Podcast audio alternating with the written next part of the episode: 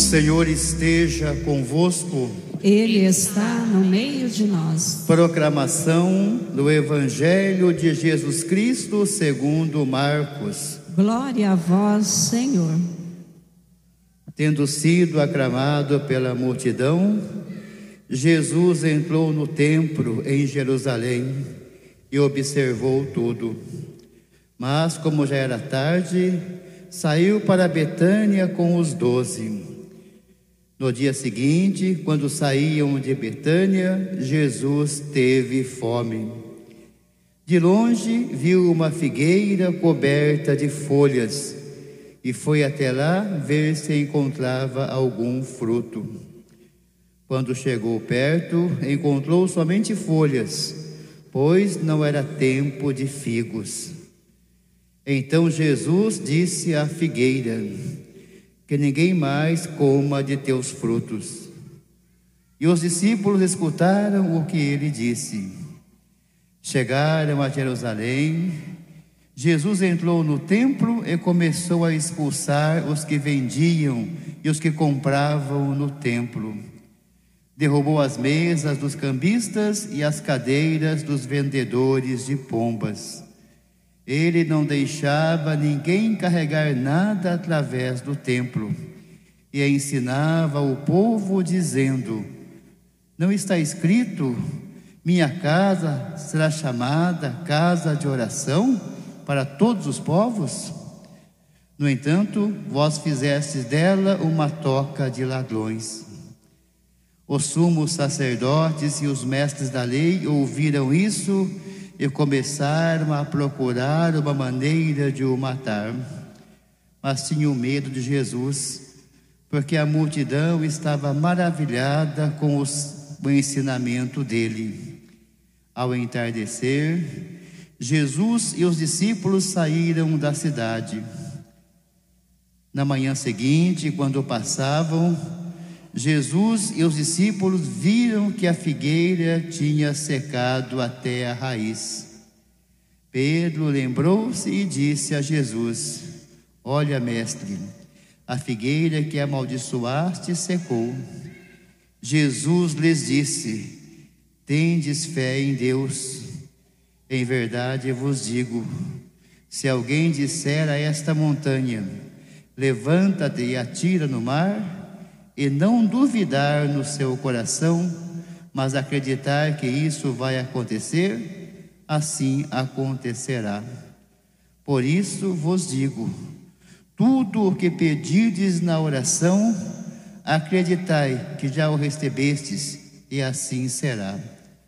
Quando estiverdes rezando, perdoai tudo o que tiverdes contra alguém, para que vosso Pai que está nos céus também perdoe os vossos pecados.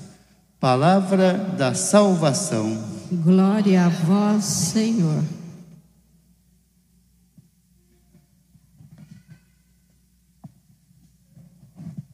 Queridos irmãos e irmãs, a liturgia nos convida de maneira muito especial a fazer uma revisão de vida, a olhar a nossa vida, os frutos que nós produzimos e nos preparando assim para viver a unidade do amor, a unidade perfeita, né?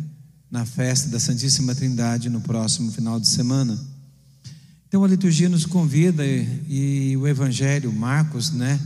Mostra essa passagem onde Jesus entrou no templo, né? E expulsou os vendedores, os cambistas, expulsou os animais, momento diferente, né? Marcos mostra uma maneira diferente. E mostra que antes Jesus passou perto de uma figueira e amaldiçoou. Dá uma figura diferente de Jesus que nós conhecemos. Aqui Jesus que amaldiçoa a figueira, Jesus que chicoteia as pessoas no templo, expulsando todo mundo. Mas na realidade, Jesus está querendo ensinar ensinar às pessoas o sentido real das coisas de Deus. Ali né, nós vimos no comecinho, né, Jesus saindo de Betânia, Jesus vê uma figueira cheia de folhas, bonita. Mas não era tempo de figo. Então não tinha figo. Não era tempo. Mas ele vai, está com fome e vai buscar figo. Não encontrando, ele amaldiçoou a figueira. Na realidade, queridos irmãos, não, não é uma questão que Jesus estava com fome, estava com raiva e amaldiçoou a figueira, que é uma planta. Mas o que Jesus quer nos ensinar com isso, na realidade, é uma pedagogia. Porque não era tempo de figo, Jesus não ia encontrar figo na figueira mesmo. Mas por que, que ele fez isso? Porque tem um sentido para explicar para nós, tem um sentido pedagógico. Ele está nos preparando para aquilo que vai acontecer no templo.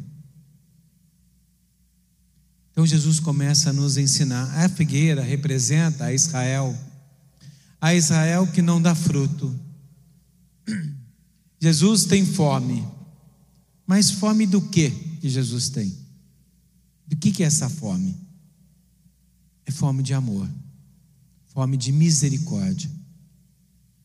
É isso que Jesus espera encontrar o fruto da misericórdia, o fruto do amor. Por isso nós vimos na primeira leitura que fala daqueles que produzem bons frutos, daqueles que produzem aquilo que é bom, homens misericordiosos, como a gente viu na primeira leitura que produzia frutos bons. Esse vai ser abençoado, ele e toda a sua geração. Agora, aquele que não vive a misericórdia, diz a primeira leitura, é como se não tivesse existido. É como se não tivesse existido. E Jesus então nos chama a atenção justamente para isso, os nossos frutos. Deus quer colher de nós os frutos da misericórdia, os frutos do seu amor. Ele espera ser saciado pelos frutos da misericórdia do nosso amor. Por isso a figueira, então, Jesus jogou uma praga na figueira, porque ela não produzia frutos, apesar de ser bonita, frondosa, mas ele quer colher os frutos do amor. E por isso, logo em seguida, Jesus vai no templo. Por quê? Aquelas pessoas que iam para o templo iam de maneira errada. As pessoas iam para o templo não para oferecer um sacrifício a Deus, mas para se enriquecer com Deus. Por isso Jesus fica tão bravo. Porque as pessoas iam para o templo, que é um lugar de oração, que é um lugar de rezar, mas ia para o templo para fazer comércio, para ter lucro ou para aparecer, para se mostrar bom para os outros. Muitas maneiras erradas, então Jesus sabia disso. Porque aquelas pessoas que iam para o templo não estavam produzindo o fruto correto. Elas entravam na igreja e saía como entravam. O único que entra na igreja e sai como entrou é o cachorro, né? Ele entra e sai. Mas nós que recebemos Jesus na Eucaristia, que rezamos o Pai Nosso, que ouvimos a palavra, não dá para a gente entrar na igreja e sair da mesma maneira. Se nós entrarmos na igreja e sairmos da mesma maneira, algo está errado e não é com Deus, é conosco. E é isso que Jesus quer chamar a atenção. Você não está produzindo frutos de amor e de misericórdia. Você não está oferecendo a Deus o sacrifício. E o que, que é esse sacrifício? Não é penitência, é sacrifício de louvor. O que, que é um sacrifício de louvor? Sacrifício de louvor, queridos irmãos, é isso que Deus quer e pede para nós ele pede que nós demos para Ele tudo, Ele também vai nos dar tudo. Quando damos tudo a Deus, não perdemos nada, pelo contrário, devemos aprender, a dar tudo a Deus. Porque Jesus fala ali, as pessoas são muito apegadas às coisas, Nós somos muitos apegados a objeto, às pessoas, a tudo. Há um apego muito grande. E temos que aprender a ser desapegado, a oferecer tudo a Deus. Tudo. Sem perder nada. Como que é isso? Por exemplo, queridos irmãos, nós podemos oferecer, dizer a Deus: Olha, Deus, eu tenho um filho que eu não mereço. Agradeço o Senhor pelo filho que eu tenho. Eu não mereço esse filho, mas eu quero oferecer esse filho a você. Pelo marido, hoje estamos casal de 50 anos, né? Pelo marido, pela esposa.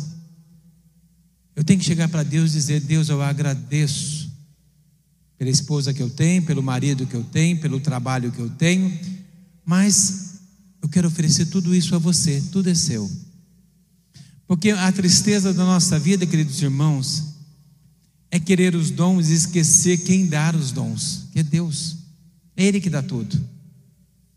Então, quando nós oferecemos a Deus, o sacrifício está nisso. Chegar a Deus e oferecer o meu filho, oferecer a minha esposa, oferecer a minha família, oferecer o meu trabalho, porque tudo foi Ele que me deu. E quando eu faço esse oferecimento, esses, que a palavra sacrifício significa oferecimento. Quando eu ofereço a Deus, esse ofereço chama-se sacrifício de louvor. Um sacrifício de louvor. Esse é o fruto que Deus tem sede, tem fome. É esse que Deus quer. Esse é o fruto que Deus quer encontrar em nós o fruto da misericórdia, do amor para com o próximo, do amor para com Deus. Então Jesus quer esse amor, que nós possamos viver esse amor entre nós e produzir os frutos que esse amor produz, que é a misericórdia, que é um coração desapegado, um coração que se oferece e oferece tudo que tem. Então, que nós possamos, queridos irmãos, aprender a fazer a Deus sacrifícios de louvores. Porque como é difícil a gente desapegar das coisas. Quando a gente aprende a pegar tudo que temos e oferecer a Deus um sacrifício de amor, a graça de Deus está em nós e nós vamos produzir frutos.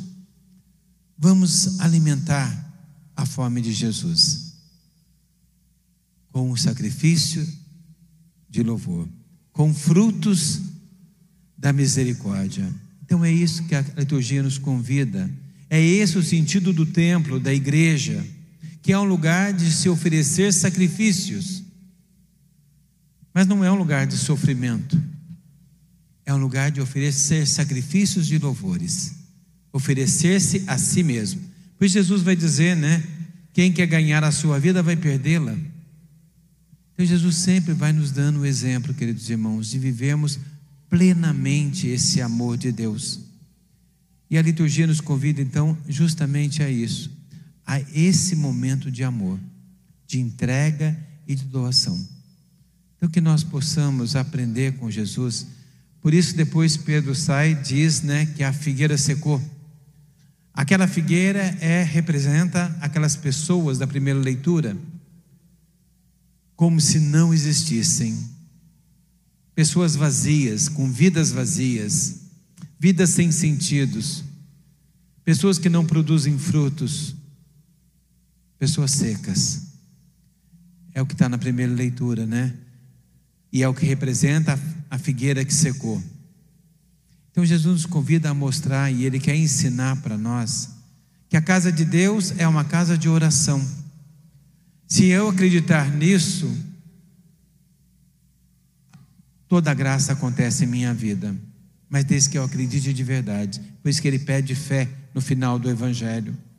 Ele pede a firmeza da fé que nós possamos ter. Uma firmeza certeira.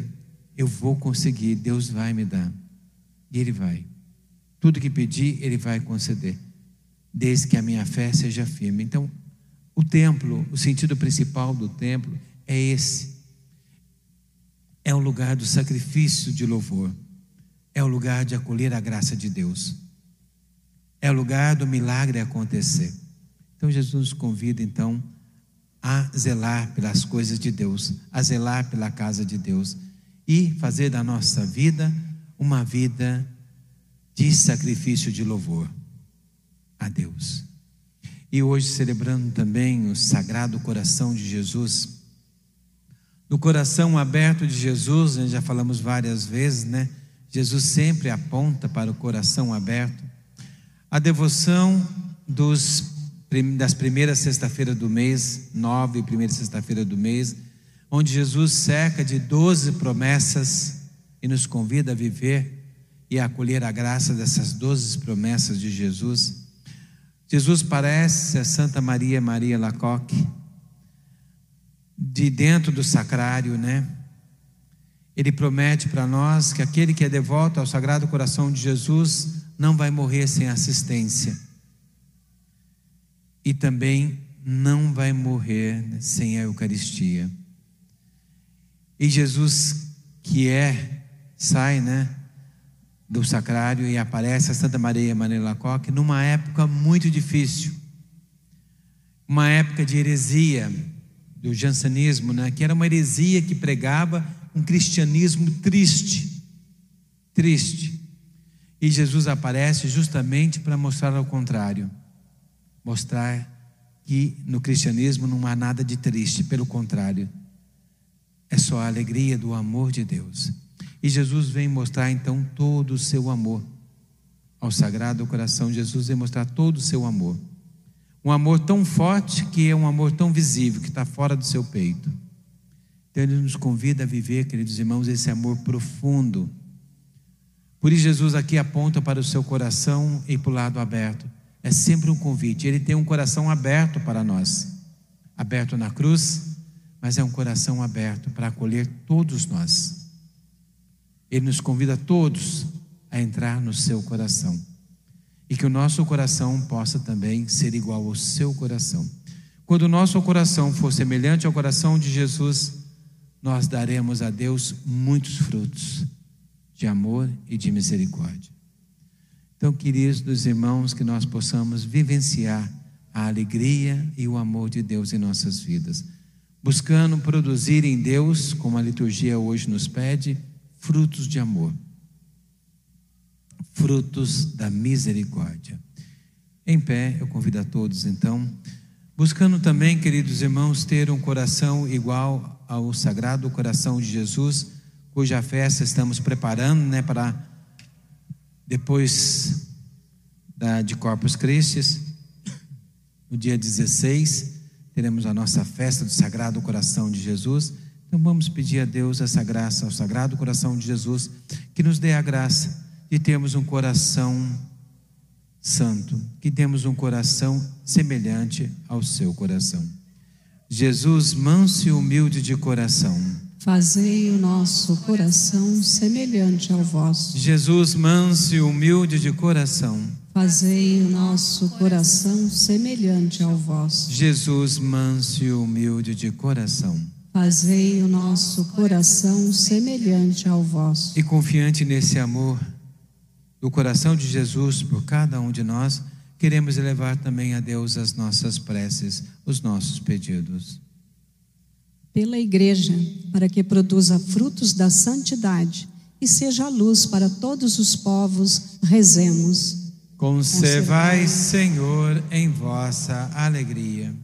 Pelos líderes das nações, para que sejam defensores dos grandes valores humanos e trabalhem pela edificação de uma sociedade tolerante e pacífica, rezemos.